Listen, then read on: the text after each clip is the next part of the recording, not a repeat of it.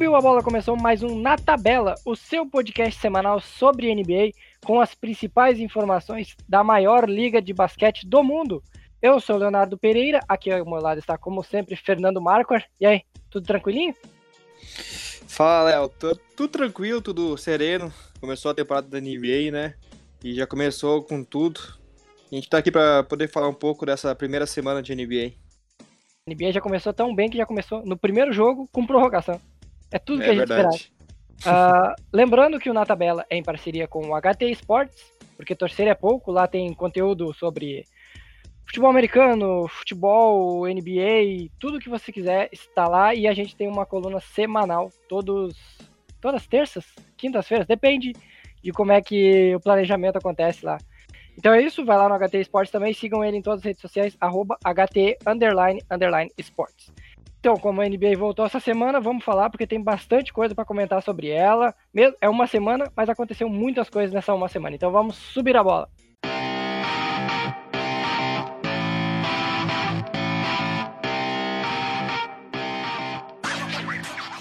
Bom, o primeiro assunto é até bastante óbvio e é algo que comentamos antes mesmo da temporada começar, que é a capacidade e a qualidade do Los Angeles Clippers. O ano passado era um excelente time e esse ano já começou a temporada. É um dos únicos times que tem dois jogos no momento da gravação, que é sexta-feira às 4h35. O Clippers tem duas vitórias já. Vitórias contra o Lakers por 112 a 102 e vitória sobre o Warriors, atropelo sobre o Warriors ontem por 141 a 122. Sem Paul George. É tudo isso que a gente esperava ou o Clippers está mostrando até mais do que a gente tinha como expectativa? Olha, Léo, para mim tá sendo um começo bem arrasador do, do Clippers. Uh, a gente esperava sim que a equipe do Clippers, Clippers fosse ser a que mais ia se sobressair em relação às demais equipes da, da liga. Só que uh, ela pegou de cara dois, duas equipes muito boas e não tomou conhecimento delas, né? Uh, contra a equipe do Lakers, uh, foi uma partida onde todos os protagonistas já mostraram o potencial que tem, né? Na equipe do, do Clippers. Eles conseguiram vencer a, a, o hype, né? Da equipe do Lakers com LeBron e Anthony Davis, né? O Kawhi, uh, primeiro jogo dele com a camisa do Clippers, chegou doutrinando já, né, cara? Fez uma baita partida. E agora no segundo jogo contra, contra o Golden State, por mais que a equipe do, do Warriors né, tá, tá desfalcada, né? Não é a mesma da última com temporada. praticamente, né? Isso, é, tá com muitos jovens na, na, na, equipe, mas ainda assim é uma equipe qualificada, né? Tem o Stephen Curry, tem o Draymond Green, né? Então, tem o Steve Kerr, que é um baita técnico. Tem o D'Angelo Russell também, né? Que agora chegou na equipe do Golden State. Enfim, é uma equipe qualificada também. E mesmo assim não tomou conhecimento e atropelou a equipe do, do, do Warriors na noite de ontem, né? Uh, e novamente, né? Mostrando que todas as peças do, do, do, do Clippers elas se encaixam perfeitamente na, na, na, no estilo de jogo da equipe, né? Cada jogador tem a sua importância, né? Cada jogador contribui uh, da sua maneira, né? Não necessariamente todos contribuem em, em pontuação, né? Mas cada um contribui à sua forma, né? Por exemplo, o Beverly, que é um exímio defensor, ele contribui na marcação, na defesa, na raça, na entrega, né? Aí tem o, o Harrell também, que é um jogador que também contribui com muita raça, muita, muita força física dentro do garrafão, o, né? O Harrell dominou o garrafão ontem contra o Warriors, por Exatamente. exemplo. Exatamente. É, é, é, um estilo de jogo dele, né? Ele domina dentro do garrafão, um jogador muito atlético e jovem ainda, né? Então ele domina dentro do garrafão. Uh, o Low Williams contribui com a pontuação dele sempre vindo do banco, né? Enfim, tem o Kawhi Leonard, que não precisa nem falar. Então cada jogador do, do, do Clippers tem a sua importância e contribui de forma fundamental para o estilo de jogo da equipe. E tu olha assim para a equipe do Clippers, Léo, e parece que, tipo assim, tu pensa, pô, essa equipe tá pronta para ser campeão. Mas a gente para pra pensar e lembra que ainda tem um Paul George para entrar nessa equipe, né? Um All-Star que vai fazer, vai, vai acrescentar ainda mais para a equipe do Clippers. Então imagina até onde é que eles podem chegar. São só dois jogos, né? Estamos no início da temporada, mas o que a gente já pôde ter uma, uma degustação do que vai ser o, o, o Clippers, olha, vai ser uma equipe que com certeza vai brigar fortemente pelo título da temporada. Coisas que ficamos na dúvida antes de começar a temporada é se o banco continuaria tendo uma uma importância tão grande que nem era o ano passado. E isso foi demonstrado bem, bem descaradamente nessas duas primeiras partidas. O time segue com crescendo em rendimento quando entra Lou Williams e principalmente os dois, no caso, Lou Williams e Montrezl Harrell. Claro, agora o elenco de apoio é até melhor, tem o, por exemplo, o Landry Shamet, Michael Green, Michael Green, o Mo Harkless, tem vários jogadores. É. O, Patrick, o Patrick Patterson ontem foi muito bem no, nos rebotes. É um time que cresceu o banco que já era muito bom. O Low Williams, por exemplo, ele tem 21 pontos no primeiro jogo e 28 no segundo, vindo do banco. Ele jogou menos de 30 minutos nos dois jogos. 30 minutos, acho, na primeira partida. Aí tu imagina, com um elenco que titular ainda tem o Patrick Beverly, que incomodou muito o LeBron, por exemplo, no jogo, no primeiro jogo. Chegou a tentar incomodar até o Anthony Davis. Tem um lance engraçado de, de puladores -huh. lá, aquele. Disputar a bola, uh -huh. de bola alta. E outros jogadores que quase ninguém comenta que seguem em crescimento é o, é o caso do Ivica Zubat, que ninguém entende até hoje como que o, o Lakers deu ele praticamente de graça. É um pivô de boa qualidade Sim. e que tá crescendo ainda, é, é jovem, conferi a idade dele aqui, 22 anos só. O Zubat com 22 anos era para ser o, o pivô principal desse time do Lakers agora. Mas não, trocou praticamente de graça o ano passado, nas loucuras para tentar conseguir o Anthony Davis, que acabou nem vindo na, na metade da temporada. É, é, na verdade, o, o Zubat, ele saiu do Lakers não por causa do Anthony Davis, ele saiu por causa do... do... Agora me fugiu o nome, o pivô Uma... do Lakers. Era uma troca que envolvia os Sixers também e tal. Uh... Sim, sim, mas ele saiu por causa que. com a justificativa de que ele teoricamente estaria roubando o lugar do Javel Magui na equipe, né? que eu acho que é, é, é brincadeira, porque o, o, por tudo bem que o Zubat era um recém um jogador que tava começando na liga, mas ele vai demonstrar vai ter um potencial, né? Era novato ano passado, é segundo anista esse ano. Pois é. Pô, entre ficar com o Zubat e entre ficar com o Javel Magui, é uma sacanagem o que o Lakers fez. Mas é, é. que era pra, pra fazer uma limpa na folha salarial e tal, apesar que ele ganha pouco. Mas então... É, foi uma bela cagada, mais uma das belas a, que a diretoria do Lakers fa faz nos últimos tempos, né? Exatamente. Olha quantos jogadores do Clippers são jovens, que a gente consegue pensar que daqui tipo, tem um futuro ainda. Montrezl Harrell tem menos de 25, vou conferir certinho a idade dele, são 25 anos. O o Zubat tem menos tem 22, o Leandro Shamet tem 23, o Harkless também tem menos de 25. São muito 26 tem o Harkless. São muitos jogadores Sim. jovens em um time que já está pronto e eles têm espaço para desenvolver, mesmo assim. O, o jeito que o Doc Rivers faz esse time jogar, deu 5 minutos faltando para terminar o primeiro quarto, já entrou toda a unidade reserva. E essa unidade reserva, contra qualquer outra unidade reserva do, da liga, ela se sobressai muito. Foi assim contra o Lakers, Sim. foi assim contra o Warriors. Então, é impressionante que com o time titular, tu pode poupar o Kawhi em vários momentos para deixar ele tranquilinho para estar tá 100% no final da partida e tu não vai perder força. Mesmo sem ter o Paul George, o elenco vai crescer ainda mais. É, o, o, elenco né, do, do Clippers é tão forte que eu não duvidaria, por exemplo, se o Kawhi tivesse uma temporada com, com média de 30 minutos jogados só, entende? o que é um número uh, bem abaixo da média, se tu for pegar, né? Todo franchise player de uma equipe, ele joga uma média de 36 minutos por partida. Não duvidaria nada se o Kawhi terminasse a temporada com uma média de 30 pontos por, por, jogo, né? 30 pontos não, 30 minutos por jogo. Então, é de tão profundo que é o elenco da equipe do Clippers, né? E como tu disse, são jogadores ainda bastante jovens, e que aí tu pensa, se assim eles já estão, né, mostrando seu valor, Imagina então quando eles chegarem ao, ao seu ápice né, de, de, de, de, jogo.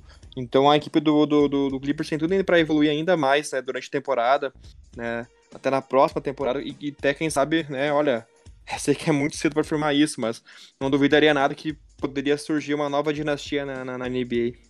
Pensei bastante nisso nesses, depois desses dois primeiros jogos. Claro, a amostragem é mínima, são dois jogos, mas o ano passado já foi um time muito regular e bem consolidado. Então ele cresceu no ponto que a gente esperava que crescesse esse ano. Tu citou que o, o Kawhi jogou menos de 30 minutos. No primeiro jogo ele jogou 21 minutos e na partida de ontem, não, na partida de ontem ele jogou 21 e na de. 31 ontem. 31. Não, contra o Lakers. 31, Isso, 31, 31 contra o Lakers. Lakers e 21 contra os Warriors. Claro, contra os Warriors era outro. Era outra história, porque o jogo foi se abrindo. Sim, é, o jogo foi ganho no terceiro quarto ali. Então, mas ainda assim, se tu conseguiu deixar o teu franchise player, o teu melhor jogador da franquia, no banco, jogar só 21 minutos e ganhou por 20 pontos do, do time que até ontem era o, era o dono da liga, significa, obviamente, é um ótimo sinal pro, pro Clippers. Sim. Não, e se conseguir, né, fazer com que o Kawhi consiga esse descanso, né, durante a temporada, isso vai fazer muita diferença lá nos playoffs, né? Então, isso vai dar um gás a mais pra ele quando chegar a reta decisiva, quando chegar aos playoffs. A gente vimos isso com um- vários momentos o Warriors quebrando no- nos playoffs. O LeBron chegava a ter lesão em final de temporada, mas não é um bom, bom exemplo, porque o LeBron sempre foi um jogador de que pouco tinha lesões, mas até o LeBron É. sof- sofreu com lesões pelo desgaste da temporada. É uma Sim. temporada muito longa, são 82 jogos, então é difícil tu, tu jogar o tempo todo e não sofrer nenhuma lesão. Pra ter uma ideia, o jogador que mais teve minutos ontem contra o Golden State Warriors foi o Landry Shamet, que em qualquer time seria um jogador de que entra pra meter uma bolinha de fora, fazer uma mudança ali no- na velocidade do jogo, mas não pra manter o, o jogo todo. O segundo foi o É, Patrick Patterson, por exemplo. Ele jogou 33 minutos, mas é que ele ainda continuou depois com a segunda unidade, né? Quando o jogo tava já praticamente ganho, né? Por isso que ele ainda acabou tendo essa minutagem mais alta, senão acho que nenhum jogador do, ontem do Clippers teria mais de 30 minutos de jogo. Enquanto isso, o, no Warriors, o D'Angelo Russell teve 33. Mas vamos, vamos passar para a próxima pauta que o Clippers está fazendo todo mundo se empolgar, mas é cedo. Vamos, vamos segurar um pouquinho. É, sempre ressaltar, colocar esse asterisco, né? É, são só dois jogos, tem muita temporada, tem 80 jogos pela frente, mais os playoffs. Mas que o potencial e a expectativa é enorme, é enorme e já está sendo comprovada. Vamos pro, pro calma, assim como a gente citamos calma para o Clippers, tem que ter calma para quem começou teoricamente mal a temporada, que é o caso do Los Angeles Lakers, enfrentou um jogo só, enfrentou o Clippers na primeira rodada, perdeu de 112 a 102. E o caso também do Warriors, que ontem foi massacrado pelo Clippers por 141 a 122. O caso mais assustador é o do Warriors. Mas vamos começar pelo Lakers. O Lakers demonstrou o que todo mundo esperava. É um time totalmente desorganizado. Tem dois gigantes, tem o LeBron e tem o, Anthony Davis, mas o resto são todos jogadores médios para baixo. O, Le, o Anthony Davis teve 37 minutos no primeiro jogo e o LeBron teve 36 e 25. O LeBron foi muito mal, teve só 18 pontos. Mas o grande destaque desse jogo, pelo lado dos Lakers, foi o Danny Green. Sabe como é que é, né? Não dá pra esperar isso, 28 pontos do Danny Green toda rodada. Ele nunca ele não vai fazer isso. Foi até surpreendente ele ter feito essa pontuação logo no jogo de estreia. Ele é o maior pontuador desde. Não lembro quem no, no Lakers. É, é um número bem ah, impressionante até. Então, qual o time tá mais. precisa se abrir o sinal de alerta mais, mais rápido? O Lakers ou o Golden State Warriors? Olha, Léo, uh, na minha opinião, com certeza quem é que tem que dar mais uma resposta mais rápida é a equipe do Lakers, né? Porque é a equipe do Lakers que tá com, teoricamente, com a obrigação né, de estar tá brigando pelo título. Agora, quando saiu Kevin Durant do, do, Warriors, né? O Clay Thompson machucado, a equipe do Golden State, uh, na prática, teoricamente, né? Uh, perdeu essa obrigação que ela tinha de, de conquistar uh, mais um título, manter a dinastia de em pé, né? Isso acabou agora. Ainda mais com esses jogadores uh, novatos, jovens da equipe do, do Golden State, né? Isso vai fazer com que vai levar algum tempo até a, a, equipe conseguir achar um estilo de jogo, né? Esses jovens amadurecerem na liga. Então vai levar um certo tempo, né? Não vai ser do dia uh, pra noite que isso vai acontecer, né? Então acho que a equipe do Lakers sim é a que tem que dar a resposta mais rápido. E já falando do primeiro jogo, né? Da única amostragem que a gente teve até agora, da, da, equipe do Lakers. Como tu disse, é apenas um jogo, né? Tem muita gente, né, que acompanha a liga que faz terra arrasada, né, para essas equipes. O próprio, uh, inclui também o próprio Houston Rockets, né, que perdeu uh, ontem pro, pro Bucks. E tem gente já, só por causa que perdeu em casa pro Bucks, tá fazendo terra arrasada, né? E não viu os pontos positivos uh, da, do jogo de estreia da temporada da equipe, né? Enfim, depois a gente toca no assunto do, do Rockets, voltando pro Lakers agora o Danny Green, como tu disse, não tem como esperar que ele faça essa mesma pontuação todas as noites, né? Isso é impossível. Claro, ele vai ser um jogador fundamental para a equipe, vai ser aquele jogador que vai ser um gatilho pronto para desafogar a equipe quando o LeBron e quando o Anthony Davis estão muito marcados, né? Mas não vai ser um jogador que vai ter aproveitamento que ele teve no, no primeiro jogo da temporada, né? Fazendo 28 pontos. Uh, em contrapartida, eu também digo o seguinte, que a equipe do Lakers, a gente percebeu muito nesse primeiro jogo, que falta um cara que, que tome as ações da, da, segunda unidade, né, cara? Falta um jogador. E esse jogador vai ser, quando voltar da lesão, o Caio Kuzma. Né? É um jogador que, que tem um bom aproveitamento de arremesso de quadra e que com certeza, vindo na segunda unidade, vai desafogar e ajudar bastante os bancários, né? E também a gente percebeu muito também que a equipe precisou de um cara que controlasse o jogo também. Senti, senti bastante falta disso na primeira partida, que vai ser, eu acho, na minha opinião, o Rajon Rondo. Acho que o Rajon Rondo vai ter um papel fundamental aqui na, na, equipe do Lakers essa temporada. Ele vai ser muito importante, né? Ele é um cara que, como a gente, a gente sabe já, ele é um cara que chega na, na, nas épocas, épocas, decisivas, nos playoffs, ele, ele se transforma, né? ele vira um jogador muito decisivo. E a gente sabe da qualidade que o Rondo tem, né, cara? Torcer para ele ficar saudável e poder sim ajudar a equipe do Lakers, eu acho que eles já vão conseguir subir um patamar bem relevante já. Uh, no, na, na, no estilo do jogo e até na qualidade vão conseguir dar uma resposta melhor. Ah, logo após esse primeiro jogo, o treinador dos Lakers, o Frank Vogel, ele, ele falou, perguntado sobre, sobre Rajon Rondo, ele disse que no momento que o Rondo estiver fisicamente pronto, ele deve ser o armador titular da equipe. Já pensando, entendendo que o time está com dificuldades para ter um ritmo aceitável de jogo, alguém que controle a bola, que saiba o momento de acalmar. Porque o LeBron, por mais que faça essa função em alguns momentos, ele não é um jogador que vai, vai parar, vai pensar, não. O LeBron vai ser um armador de transição, de jogadas rápidas. E para ter um armador mais, que pensa mais, que ter, ler melhor o jogo, deve ser o Rajon Rondo. Para ter uma noção do que faltou de, de qualidade na segunda unidade do, dos Lakers, o reserva com mais minutos foi o KCP, foi Kentavious Caldwell Pope, que, que já é um sinônimo de, pô, se o Caldwell Pope é o teu principal jogador do, vindo do banco, a situação não tá fácil. É, não, não dá pra ser. Ainda teve Avery Bradley, que também entrou e fez seus pontinhos. O Dudley matou umas bolinhas. O Dwight Howard não foi tão eficiente que nem ele mesmo acreditava quando começou a temporada, que deu entrevista falando que voltava em outro nível, que tinha aprendido novos movimentos e que vinha para jogar mesmo, que estava querendo, que estava com gana. Não deu para ver esse Dwight Howard. Deu para ver em uma ou duas enterradas, mas ainda tá longe de ser aquele White Howard, o Superman, o cara que dominou a liga lá no final da década, ali no início de 2010, 2008, 2007. Então, precisa de mais alguma coisa essa segunda unidade e talvez isso seja Caio Kuzma. E querendo ou não, é falta de entrosamento.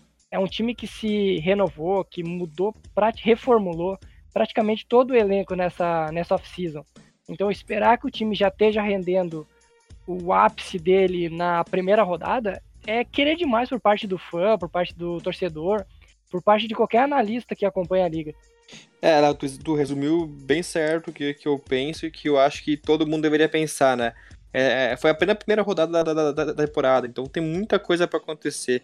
Os próprios, a, as próprias equipes elas não estão ainda com, óbvio, com ritmo de jogo, tem desfalques, como é o caso do Lakers, que tem um cara que provavelmente vai anotar 15 a 20 pontos por partida, que é o Caio Kuzma, entende? Tem um cara que é o Rajon Rondo, que vai ser um cara que, como tu disse, vai centralizar as jogadas, vai controlar, vai ditar o ritmo do jogo do Lakers. Então é um cara que é extremamente fundamental para a equipe.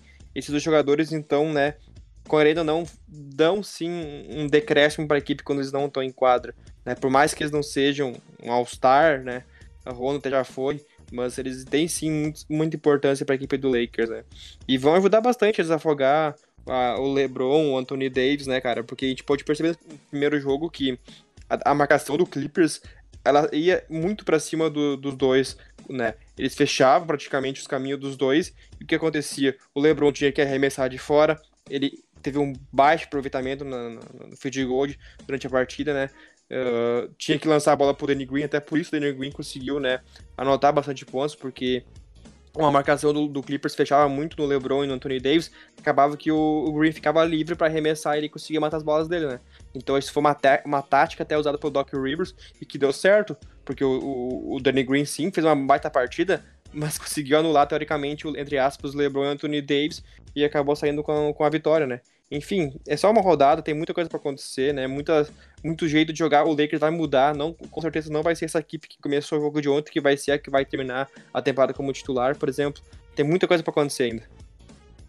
Passando pro caso mais mais assustador, porque é difícil ver um futuro tão bom assim no Golden State Warriors. Ontem, o, ontem no caso, quinta-feira, uh, o Warriors jogou contra o Clippers e foi atropelado.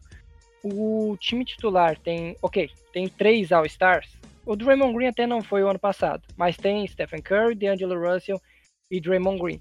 O resto, o resto, olha, o resto é um caso a ser estudado, porque é impressionante a falta de qualidade e de inexperiência do elenco do, do Warriors. Ele não tem profundidade zero, ele tem alguns bons jogadores vindo do banco, nada excepcional, bons jogadores, comuns, e alguns jovens, alguns novatos que ainda não mostraram do que são feitos. O primeiro problema foi a marcação dupla, às vezes até tripla para cima do Stephen Curry. O Curry sofreu o jogo todo sem ter espaço. Tinha sempre alguém em cima do Curry, marcação individual ou dobrando, então teve pouco. A pontuação até não foi tão ruim, são 23 pontos, mas ele, ele tijolou bastante, teve muito arremesso. Enquanto isso, quem teve mais espaço, principalmente no início do jogo, foi o DeAngelo Russell. Ele marca até os primeiros 10 pontos do time, mas depois o Doc Rivers percebe que a marcação tem que ir para esses dois. Pro Russell e pro Curry. Pode deixar o Draymond Green livre. Pode deixar quem vem do banco, Kevin Looney, Robinson, Pascal, Evans, o Marcus Chris, qualquer um deles que vem do banco, tu pode deixar livre. Eles vão acertar umas bolinhas lá uma vez que outra? Vão mas a eficiência, a regularidade desses jogadores é bem baixa. Então marca o Curry e o Russell, que são os dois melhores arremessadores do time, e deixa o resto mais livre. E é um reflexo do que pode acontecer durante toda a temporada, pelo menos até a volta do, do Clay Thompson. Enquanto o Thompson não voltar, o Curry vai sofrer com essa marcação muito forte em cima dele e vai sobrar espaço para os outros jogadores. É o que o Warriors não tinha nos últimos anos. O Warriors se tu marcasse o Duran, tu tinha o Curry. Se tu marcasse o Thompson, o Curry tinha o Duran.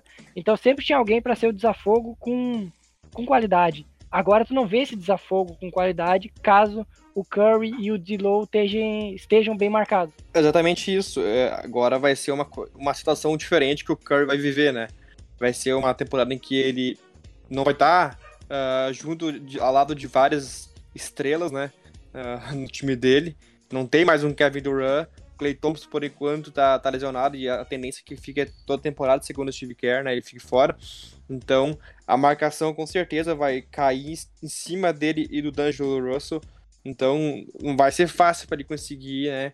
Arranjar uh, os seus arremessos. Mas, claro, a gente não pode duvidar do potencial do Curry, porque a gente cansa de ver, por exemplo, aquela jogadinha clássica em que o Draymond Green segura a bola, o Curry você consegue se desvencilhar do marcador e vai pro outro lado da quadra, vai lá livre e arremessa. A Enfim. movimentação do Curry é impressionante. O que o Curry se movimenta para encontrar espaço para um arremesso de três ou até Sim. a meia distância no mid-range livre é impressionante. Mas vai Sim. ser bastante difícil dele fazer essa movimentação. Vai, é, vai ser bem mais difícil.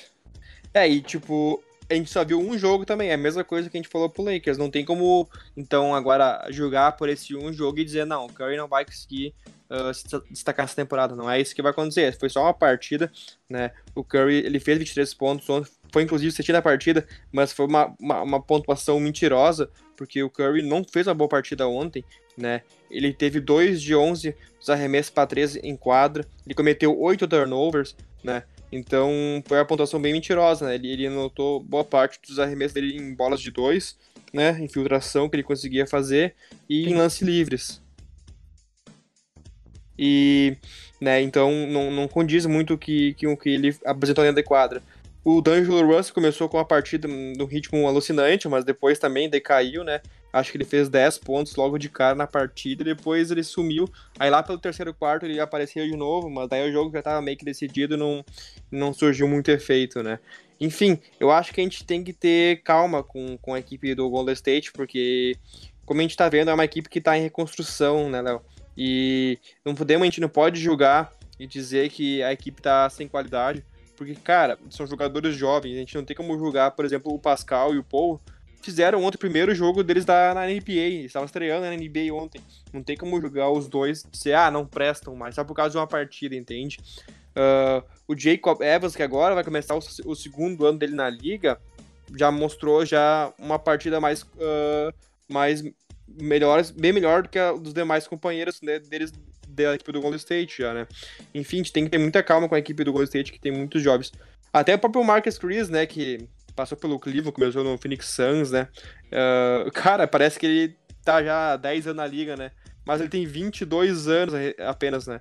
Ou seja, é mais um jogador jovem da equipe do Golden State. O ano, o ano passado, o Marquis Chris deve ter rodado por, no mínimo, uns três times. Não, ele dois. Ele, ele começou no Houston Rockets e foi pro Cleveland. É isso aí. E eu até gostei dele no Cleveland, gostei. Só que o problema dele é a cabeça, que ele é, ele é meio fraco na cabeça, né? Não bate muito bem. Então, uh, acabou não ficando no Cleveland, né? Mas, enfim, é como eu disse, né? A equipe do Golden State é uma equipe muito jovem, né? Não tem como a gente acabar agora vai tomando as decisões e julgar por, ah, aquele jogador é ruim, aquele jogador não serve, não presta pro time. Né? É, é, é muito pouco tempo para jogar, tem que esperar ainda mais, né? Passar, né? Enfim, tem que ter calma com essa equipe do, do Golden State e tem que esperar também os, os jogadores vir, né? Como no caso do, do Clay Thompson, que tá machucado, né? E o próprio o Willie Kallenstein também, que veio do Sacramento Kings, que é outro jogador que é jovem também. Acho que ele não tem 25 anos ainda. Enfim, é uma equipe bem jovem que está em reconstrução. Tocando dentro de. Do, fazendo uma linha, não, não comparando os dois, mas fazendo um paralelo entre dois times, o Steve Kerr vai ter que fazer mais ou menos o que o, o Spolstra fez com o, o Miami Heat nos últimos anos Tirando a questão, claro, o Steve Kerr tem o seu All-Star, tem dois All-Star até, mas o resto do elenco é, é de um nível mais baixo e que tem que se desenvolver. São jogadores renegados em alguns times, ou que não deram certo, ou que já estão. Tem alguns para o final de carreira, tem outros muito jovens. É mais ou menos a ideia que tinha o Miami Heat, só que com dois All-Stars, três praticamente com o Damon Green. Então pode dar certo, tem que ver o quanto, o quão bom treinador o Steve Kerr vai ser agora, porque já vimos ele com um elenco super de All-Star, super estrelado. Agora é o momento dele se mostrar com um elenco um pouco de menor qualidade. Até parece, se for ver, fazer um, uma comparação, parece com a carreira do Spolstra também. O Spolstra pegou o Big Tree do Miami e depois teve que se mostrar, teve que se comprovar com um elenco mais fraco. Só que no Heat todo mundo saiu.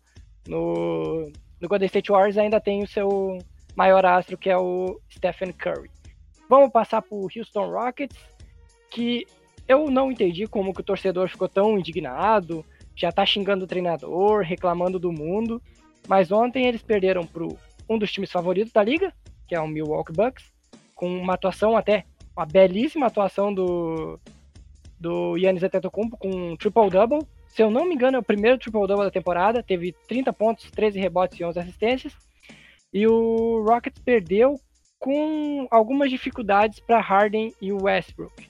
O Harden principalmente teve teve 14 assistências, ok, mas são só 19 pontos e teve muito volume de jogo. Ele errou bastante arremesso, assim como o Russell Westbrook. É um início de temporada. Esse é o maior caso que tem que se adaptar, porque assim como o Lakers renovou o, o elenco não completamente, mas trouxe um jogador que altera muito o estilo de jogo, que é o Westbrook, que não é um, um, um atleta fácil de encaixar com qualquer outro da liga. Ainda mais com James Harden, que é individualista do jeito que ele é. Inúmeras vezes falamos, ah, vai precisar de duas bolas, vai precisar de duas bolas. E logo no início do jogo, eles já discutem porque não aconteceu um passe, porque não rolou uma assistência e por causa de um rebote que os dois foram disputar. Então, se, se isso for uma realidade para continuar e os dois não conseguirem encaixar, pobre do time do Rockets, porque o elenco de apoio é bem fraco. É, não é fraco, mas é bem comum. Então precisa de um Westbrook e de um Harden encaixando e os dois conseguindo render juntos e fazendo o seu basquete, o basquete de cada um melhorar com a ajuda do outro. É, Léo, como tu disse ali, né, o, o Rockets, ele perdeu ontem, dá pra dizer, por culpa de alguns erros próprios da equipe e também pela arbitragem, só que uh, tem que pegar o lado positivo também da, da coisa, né? Era contra uma equipe que com certeza vai brigar por título, né, que é o Milwaukee Bucks, e, querendo ou não, é uma equipe que o Bucks é uma equipe pronta e que já tá acostumada a jogar junto, né? contra uma equipe que acabou de adicionar um jogador uh, que é muito diferente, que é o Chris Paul, por exemplo, e que é um caso agora veio o Russell Westbrook, e que é difícil, né, uh, esse encaixe entre Russell Westbrook e James Harden. Né? Não vai ser apenas com um jogo que eles vão começar já e vão né? Se der certo, também a gente não sabe se vai dar certo, mas se der certo, que vai ser em um jogo que as coisas vão, vão acontecer. É uma coisa que demanda de tempo, né? Até isso encaixar na, na equipe, esse estilo de jogo dos dois, né? Mas eu acredito que, tipo, a equipe do Rockets, com o tempo, isso vai acontecendo, vai fluir melhor. O, ontem a equipe até quase conseguiu vencer a equipe do, do Bucks, né? Tava na frente por boa parte do jogo, no finalzinho que a equipe do Bucks acabou virando, né? E por conta, como eu disse, alguns erros próprio da equipe do, do Houston Rockets e também da arbitragem, né? Então não, não tem que fazer terra arrasada, né? Tem que pegar os lados bons da, da derrota. Mas é, é bem isso mesmo, né? O, Harden ontem não teve uma noite muito boa, ofensivamente falando, né? Ele tava, tava em aproveitamento muito baixo de, de arremesso de quadra e praticamente no, no, no, último quarto foi só o Westbrook que, que, que, jogou, que carregou a equipe do, do Rockets, né? E, e como tu disse também, é, a equipe do, do Houston Rockets não tem um, um grande elenco de apoio na, na equipe, né? Tem, um, tem o Eric Gordon, que mata mais bola de três, que acaba vindo do banco. Tem o Austin Rivers, Rivers também, que ajuda um pouco, né? O Tyson Chandler eu não curto muito, não, né? Apesar de ele ter uma certa importância para a equipe do Rockets. Enfim, é uma equipe que não tem um elenco de apoio muito grande e que demanda muito, né? dos seus dois principais jogadores, que é o Westbrook e o Harden.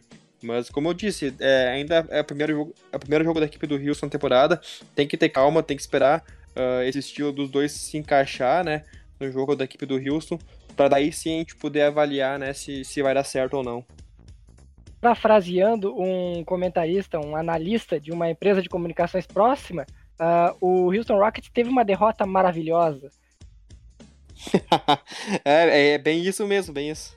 E aí eu vou questionar quanto que tem de culpa dessa derrota nos dois All-Stars e no D'Antoni e na arbitragem. A arbitragem errou em momentos importantes, sim, errou. Mas o, ontem o Houston Rockets entrou com uma rotação de oito jogadores só. Oito jogadores. Imagina isso. São oito jogadores. O jogador que menos jogou teve 12 minutos, que foi o Austin Rivers. O PJ Tucker teve quase 40 minutos é uma rotação muito baixa. Então, culpa do D'Antoni ou culpa das lesões? O D'Antoni também chamou umas jogadas meio, meio erradas pro final do jogo, decisões erradas. Então, mesmo que seja contra um possível campeão da Conferência Leste, é um jogo para abrir o olho, porque mantendo assim, o Houston Rockets vai ter dificuldade durante toda a temporada. É, é, no meu ponto de vista, é culpa, sim, da direção do Houston Rockets, e isso o D'Antoni também na, na, jogada, né? A equipe do Houston é uma equipe que não tem muita profundidade no elenco. Como tu disse, foram apenas oito jogadores que, que participaram da, da transação da equipe na partida ontem, na transição na, da partida ontem, e, e faltou esse, esse apoio maior dos bancários, né? Uh, não dá para uma equipe que tem Ryan Anderson esperar que, que, que vai fazer alguma diferença na partida, né? Ele, tá, ele tá não jogou ontem, né? Mas ele tá no elenco e, e vai futuramente estar tá nessa equipe da. Vai participar da rotação da equipe do, do Rockets, né? Então eu, eu acho que falta assim um apoio maior para a equipe do, do Wilson e os jogadores, tipo o Harden e o Westbrook, eles vão precisar às vezes uh, de jogadores que auxiliem ele na partida, né? E, e fica complicado, porque tu tem um Clint Capelá que só sabe jogar embaixo do garrafão, tem um PJ Tucker que é um excelente defensor, mas que ofensivamente ele deixa a desejar um pouco, ele mata umas bolas da linha morta. Enfim, não tem muita gente que contribui, que ajuda no ataque da equipe do Houston, né? Então fica complicado mesmo. E inclusive eu, no meu, meus palpites, uh, do último podcast que a gente gravou, eu até coloquei o Houston Rockets em sétimo na, na classificação da Conferência Oeste. Eu não tô levando muita fé na equipe do Houston. Uh, outra coisa que acertamos naquele podcast, por exemplo, foi o Derrick Rose, sexto homem, que tu citou. O possível, né? Ele começou bem. Foram dois jogos que ele foi bem.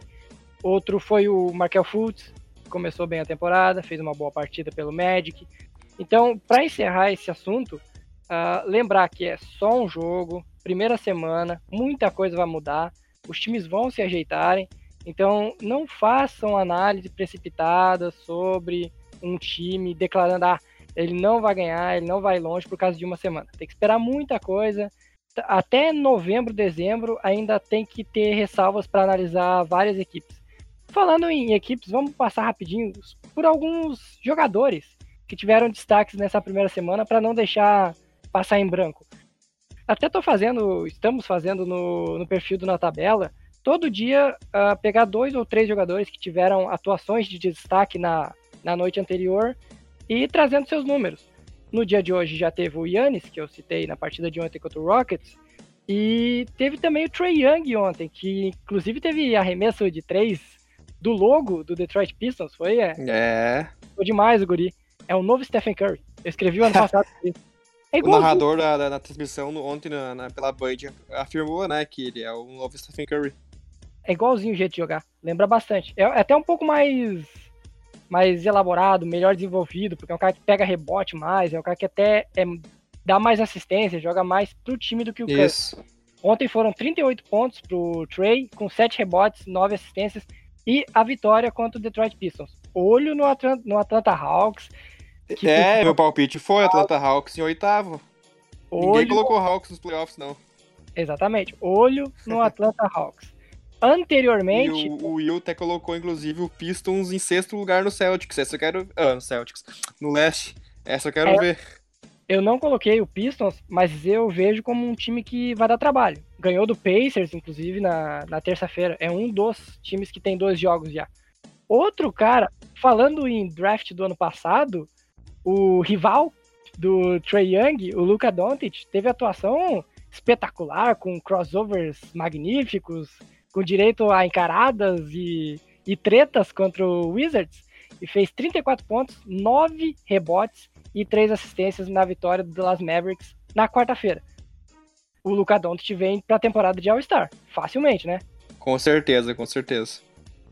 Outro nome que foi destaque da quarta-feira foi Andre Drummond, que teve 32 pontos e 23 rebotes. Assim como o Carl Anthony Towns, que também teve números altos de rebotes, foram 14. O outro que teve números altos de rebote foi o Ração Whiteside, mas esse não conta muito. uh, e para encerrar, a melhor atuação individual da semana na NBA, Kyrie Irving contra o Minnesota Timberwolves com 50 pontos e nenhum turnover. Porém, o Brooklyn Nets saiu derrotado na prorrogação para o Minnesota Timberwolves por 128 a 127. Passando Errou o uma... game winner, né? Errou o game winner, que é uma coisa que ele faz bastante. Mas é muito bom. Uh, vamos falar das, das transmissões, que essa semana... Só, olá. Fala. Só queria dar uma menção honrosa a um outro jogador também, que eu acho que foi na parte dessa semana, que foi o Donovan Mitchell. Hum, verdade. 32 é. pontos, 12 rebotes e 3 assistências na vitória do, do Jazz sobre o Oklahoma. Oklahoma City Thunder que jogou até mais do que muita gente pensava.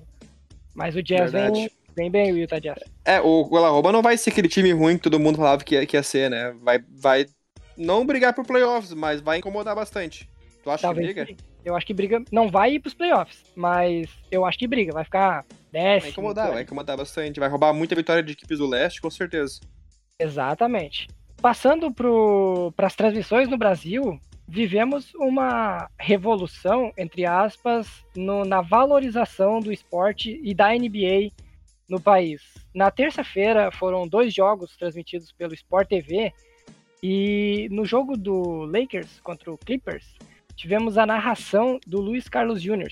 Luiz Carlos Júnior, que é um Júniors. Júniors, é Carlos Júniors, uh, que é um dos principais narradores da, do canal e colocar ele e colocar ele preparado o Luiz Carlos Júnior claramente se preparou e estava entendendo. Ele estava com dificuldade para conseguir ter o ritmo do jogo. Às vezes ele perdia alguns lances, porque não. É. A, velocidade do jogo. Mas ele veio com um bordão novo, adaptou seus bordões, teve na tabela na sexta, fazendo merchanzinho pra nós. Uh, e preparadíssimo, ele entendia bastante do, do jogo, conhecia os jogadores, conhecia as jogadas. Então já é uma valorização maior do Sport TV que há dois anos atrás, quando começou a transmitir, colocava qualquer um. A sobra era o Rob Porto e qualquer sobra ali. Foi crescendo no. Jader Rocha narrou também já NBA, até gostei bastante que ele narrava. Sim, exatamente. O, o elenco de comentaristas foi crescendo. O Rodrigo é um baita comentarista, Rodrigo Alves. E, e tem outros comentaristas. O. Ai, o Marcelinho tá bem também. Então, o time, o time de comentaristas já era bom, já era até melhor que o do, da ESPN, mas ele carecia de narradores. E essa entrada do narrador do, do calibre, do porte do Luiz Carlos Júnior demonstra o quão a NBA cresce no Brasil e o quanto que o Sport TV entendeu isso. Porque é um canal de assinatura, é um canal de assinatura que tem mais adeptos do que a ESPN, de público geral, assim. De público que não é o fã, fã que acompanha há 10 anos a NBA, o fã raiz, o fã mais antigo, ele tem várias dessas pessoas que não tem, que não estão nesse nesse clube de assinatura, nesse pessoal que assina o Sport TV. Então chegar nesse outro público e trazendo o narrador desse porte faz muito bem para a transmissão e para a evolução do esporte no Brasil.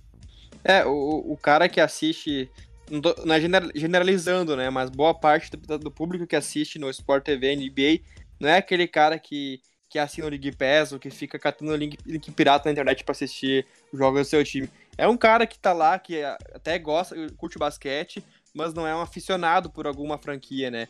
Assiste mais por, por gostar mesmo, ou de quem sabe de algum jogador, ou do time do momento, como era o Golden State, por exemplo, né? Esse é o, é o, é o estilo de público mais que assiste no Sport TV, né? É um, que nem assiste na ESPN, o público mesmo é o cara, é, o, é o, é uma pessoa, um homem, uma, uma mulher, definitivamente do sexo, mas que é aquela pessoa que é apaixonada por esporte americano, seja ela NFL, NBA, uh, MLB, NHL, mas enfim, que gosta de esportes americanos, né? Então já o Sport TV é um pouco diferente. E quando aí um, um público desse, desse, desse, desse tipo que, que chega no Sport TV e se depara com o Luiz Carlos Júnior narrando uma, uma partida de, de NBA, com certeza ele, isso chama atenção para ele e vai despertar o interesse nele também para para acompanhar né, a partida da, daquele esporte, no caso do basquete. Né? E isso vai com certeza angariando mais e mais, cada vez mais público para a NBA. E isso é, é muito bom, né? Porque quanto mais gente acompanhando o esporte aqui no Brasil, melhor, melhor para a gente, né? Fã da NBA, porque vai ter cada vez mais canais transmitindo, como é o que está acontecendo atualmente, né? Agora que a Band também TV aberta. E o fã do esporte só tem a, a ganhar com isso. E fazendo um, uma variação minha também do Luiz Carlos Júnior, eu gostei bastante, foi uma surpresa bem positiva, na minha opinião. Como tu disse, ele demonstrou bastante conhecimento, né, acerca da, das, das equipes, da, da própria liga, como é que funciona as coisas na liga, né? Só realmente ele tava assim, não que ele se perdeu, mas ele não tava ainda muito acostumado com o ritmo de jogo que é uma partida de basquete, especificamente ainda a NBA, que é um, que é um ritmo mais veloz que o basquete FIBA, né? Ele, algumas jogadas ele se perdia, como tu disse, né? Mas nada que com o tempo isso ele acaba não pegando, né? Isso vai vir com hábito. Quanto mais ele transmitir, mais ele narrar partidas, ele vai pegando o ritmo da coisa. E aí só vai. O principal que é ter conhecimento sobre o esporte, ele tem. E também a voz, né? Dá pra ver que a, quando ele transmite a voz do Luiz Carlos Júnior narrando uma partida, transmite emoção, né? Isso é o principal. Um narrador tem que, além de transmitir todas as informações da partida, tem que transmitir emoção. E isso ele consegue fazer muito bem. É que não são, não é a oitava maravilha do mundo a transmissão do Sport TV ainda. Tem algumas gafes, como foi na hora das transferêncies, principais transferências da, da off-season, que mandaram ah, sim. Zion de Duke pro Pelicans, mas ok. Aham, citou o Zion. ok, ainda são erros que, que o público geral, esse público que citamos anteriormente, não vai entender vai achar que o Duke é um, do, um dos outros times aí da. Não, e vai passar despercebido, vai achar que realmente foi uma transferência, né? Mas ok, tá, tá melhorando. Na ESPN não teve tantas mudanças. Tem o Giovanoni comentando que é um, uma coisa mais jovial, mais jovem do que, do que os comentaristas mais antigos, como o Agra, como o Zé Boquinha. mas o, o Bugarelli, que é o principal exemplo, que é a principal referência para mim e para quem realmente gosta das transmissões do, canais, do canal, é o principal nome, apesar da pouca valorização que ele recebe na emissora. Da narração não precisa falar muito, o Romulo Mendonça continua sendo o grande nome. Então a ESPN foi aqui meio que estagnou. A ESPN cresceu muito nos últimos meses com a sua programação voltada a esportes americanos. Tem o ESPN League, tem, por exemplo, pré-jogos e pós-jogos mais duradouros. O ano passado eles cobriram, durante os jogos das finais, eles fizeram pós-jogo comentando em todas as partidas. Então, Liga de passe. É, e Liga de passe, exatamente. Então pode ser algo mais frequente, que é uma coisa mais fora da transmissão em si. Mas na transmissão pouca coisa mudou. Pulando pro, pro canal novo, para a nova emissora que transmite a NBA no Brasil, em TV aberta, a Band tinha, eu tinha muitas ressalvas e o público geral, o público que acompanha a NBA mesmo, mais a fundo, também tinha as ressalvas. Saiu o rumor essa semana que o crack Neto ia ser usado nas transições, vai ser usado aparentemente ainda em jogos esporádicos, mas o que, o que foi demonstrado na, na noite de quinta-feira, ontem, é que eles foram buscar profissionais que têm bastante conhecimento, ainda não, não é um trio ou uma dupla que for transmitir, não estão realmente entrosados, não estão acostumados com o ritmo da transição, mas são coisas a ser valorizadas. Ontem, a transmissão foi composta por Danilo Castro, como comentarista, Ivan Bruno, que já é um narrador de, de, do Band Esporte, já muita gente conhece, já teve passagens pela ESPN, é um narrador bom, apesar do seu jeito mais, mais lento, um pouquinho de narrar, às vezes mais travado, e teve o Barão também como comentaristas. Foram dois comentaristas e um narrador na transmissão de ontem. E um ponto que todo mundo elogiou foi as poucas vezes que foi para o intervalo. Teve três ou quatro vezes, no máximo, que teve intervalo na, na transmissão inteirinha. O que é o contrário do que a ESPN faz. Que a ESPN, Verdade. A cada vez que pausa o jogo, a ESPN vai para o intervalo. E o Sport TV já tenta diminuir um pouquinho. Mas a Band toda vez que tinha um intervalo no jogo, ela voltava sua câmera para o estúdio e os comentaristas comentando sobre o que está acontecendo no jogo e sobre o, a rodada e as transferências anteriores. Então, são pontos positivos a elogiar da boa, além de aceitável, transmissão da. É, no meu ponto de vista, isso já é uma característica da TV aberta, né? A TV aberta, ela não costuma ir para vários intervalos com uma programação esportiva, né? Vídeo futebol. Então eu acho que não pegaria bem para aquela, aquele, aquela pessoa que está acompanhando o basquete na, na, na, Band, mas que não é um aficionado que nem a gente, quem acompanha todos os dias a, a, a liga, né? Essa pessoa ela vai lá acompanhar o basquete e quando ela se depara com, com a partida de um esporte que tem muito intervalo, tem muita pausa, ela, ela acaba não, não ficando né, na, naquela transmissão, né? Então, para não perder. A NFL sofre com isso até hoje muitas pessoas Exatamente. gostam do esporte, mas se cansam dele porque pelo excesso de intervalos. Sim, então, a, a, como é uma característica do, do, canal aberto, né, eles, eles buscaram uh, ficar mais, uh, manter a transmissão da, da partida nas, nas pausas e não ir pro intervalo, sabe? Foram um pouco de intervalo, e claro, pra gente que acompanha o basquete, a gente uh, percebe a diferença, porque a gente tá acostumado com transmissões ali, por exemplo, na ESPN, onde sempre tem muito intervalo, sabe? Né? É, cada pausa, parada técnica na, na, na, partida, eles vão pro intervalo. A Band não, não fez isso e o Sport TV também não faz. O Sport TV até tem bastante quadros legais, né? Eles não ficam tanto no estúdio, tem bastante quadro que eles apresentam tapes, pequenos tapes, né, durante as pausas da partida, né? E a, e a Band, por enquanto, eles ficam mais com comentarista. Quem sabe também futuramente eles possam apresentar bastante tapes de, de, de alguns lances documentários, ou até mesmo dos jogos anteriores, que foi o que eles fizeram ontem também, né? Eles, eles pegavam alguns lances das partidas que aconteceram durante o dia ou na noite anterior e os, os comentaristas eles iam comentando sobre a atuação dos jogadores e tal, né? Uh, enfim, eu, eu gostei bastante também né, da, da transmissão da partida, apesar de que, na minha opinião, os narradores e os comentaristas eles pareciam meio robóticos no, no jeito de falar, de expressar, né? Não é aquele jeito mais descontraído, mais leve, mais solto que a gente vê, por exemplo, na ESPN bastante, né? Com o Buga, com o Romulo Mendonça, que é um jeito mais leve de, de cobrir a partida, né? Parecia meio jeito robótico, mas não sei se é uma, é, é, uma característica deles, ou como foi a primeira transmissão que eles, que eles foram assim. Tem que aguardar ainda para isso. E, mas de resto foi muito bom, qualidade das informações foram boa, análises também. Uh, e a transmissão, como a gente falou, né? Poucos intervalos também. Uh, foi positivo, bem positivo mesmo.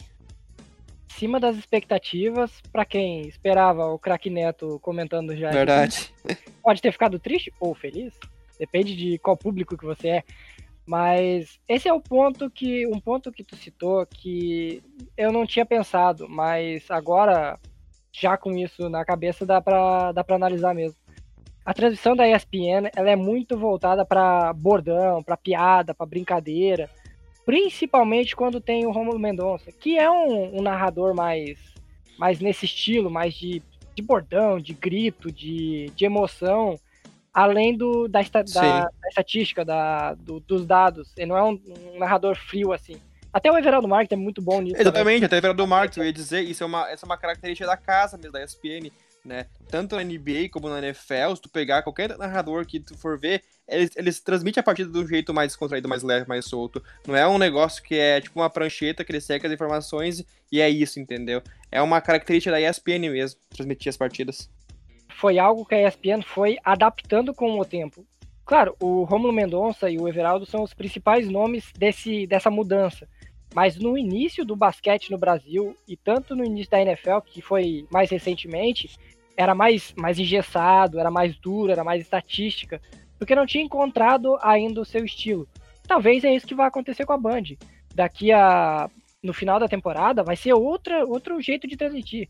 Talvez a essência, a questão de não ter intervalos, dos comentaristas assim trazendo dados, os highlights, talvez isso se mantenha. Mas o estilo talvez seja mais despojado depois, talvez entre bordões, avulso, entre vários. Então, Sim. talvez vai, vai se adaptando. Uh, ah, para complementar e já indo para o encerramento do podcast, vamos falar de um quadro novo que tem no perfil, que se alguém quiser patrocinar, trazemos ele para o, o podcast, que são as apostas esportivas, que é algo que está na moda, muita, muito comentado recentemente, e resolvemos entrar na onda e a cada dia, por volta das 8 horas da noite, vamos lá e apresentamos duas, três, uma odd específica de algum resultado, alguma, alguma aposta que tende a ser vencedora naquela noite. Vai ser algo frequente, recorrente durante toda a temporada. Então, para quem escuta o podcast e não acompanha o perfil, já fazendo essa, essa ligação para ir acompanhar lá. Por exemplo, na noite de ontem, acabamos, quinta-feira, acabamos perdendo uma aposta por causa de dois pontinhos no, na pontuação de Bucks e Rockets, e com a surpresa do Atlanta Hawks, também perdemos a outra. Nas duas, erramos as duas. Mas antes disso, estávamos com bom aproveitamento. Então é isso. Se quiser patrocinar, pode buscar. Uh, então é isso, vamos encerrando mais uma edição do, do Na Tabela, que agora, lembrando, vai ser semanal, depois de um período longo de férias, foram quase três meses desde o podcast da último jogo da final para o podcast de preview com o, o Will do Brasil Coast. Então, vamos encerrando. Eu quero agradecer quem acompanha a gente pelo Spotify, pelo Castbox, por qualquer qualquer agregador de podcast. Plataforma é, qualquer plataforma. Uh, ou quem acompanha, quem nos acompanha pelo perfil e recebe o link pelo perfil também, vamos agradecer. O perfil cresceu quase 50 seguidores nessa semana. Siga o arroba na tabela podcast. Acho que é isso, né, Fernando? Não, é isso aí. Acompanhar a gente pela rede social, né? No arroba na tabela podcast. E também os nossos perfis pessoais, né, Léo? Sempre cita. é importante fazer um, um merchan pessoal. Eu sou o arroba o outro Léo. E tu, tu me xingou semana e... passada pedindo o arroba Kevs Brasil, Kevs underline BR. Não, não, não, não, é que eu xinguei, só dei um conselho. é que assim, ninguém me conhece pelo meu perfil pessoal, arroba Fairmargaret. Até é um, é um arroba difícil de se pronunciar e do público, nosso ouvinte, compreender, né, a, a, a pronúncia. Então vou falar o seguinte, já que o meu. Eu sou mais conhecido pelo meu CNPJ do que pelo meu CPF. Eu vou passar meu arroba, Cavs Underline BR, né? O Cavs Brasil no Twitter. Sigam lá e, e fiquem por dentro de tudo que acontece com essa franquia campeã né, em 2016, que revelou o segundo maior jogador da história da NBA, LeBron James. Como é que foi a primeira semana dos Cavs? Só pra dar uma pincelada. Perdemos por Orlando, não tá fácil a coisa. Como é que foi o Garland lá? Como é que foi o, o Rookie? Olha, foi uma estreia parecida com a do Kyrie Irving. Ele anotou 8 pontos, 5 assistências. Tá Olha, eu fui. Pe... Mas é, o cara tem que se pegar numa coisa, né? Eu fui, fui, me espelhar, fui pesquisar, né? A estreia do Kyrie Irving na época pelo Cleveland. Ele estreou, se eu não me engano, acho que com 7 pontos e, e 5 assistências, alguma coisa. O Garland estreou com 8 pontos e 5 assistências. Foi bem parecida a estreia dos dois. O novo Kyrie Irving vai Oi, monopolizar a bola e vai ser fominha. Uh, então é isso, galera. Vamos encerrando mais uma edição do Na Tabela. Uh, ah, o que mais? Não, não tem mais nada. Ah, é lembrar, é não, lembrar de seguir também o HT Sports, que é o nosso parceiro ah, aí. Claro, porque torcer é pouco. Torcer é pouco.